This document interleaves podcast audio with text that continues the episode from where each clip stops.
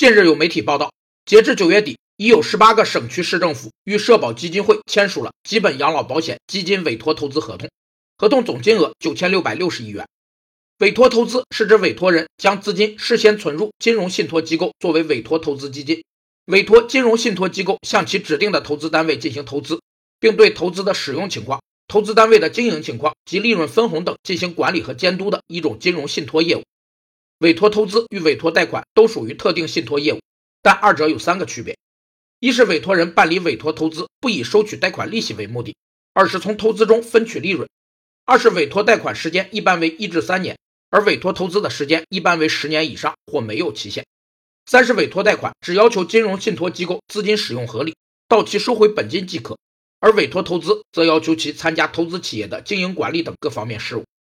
据报道，委托投资合同中的七千九百九十二亿元资金已经到账并开始投资。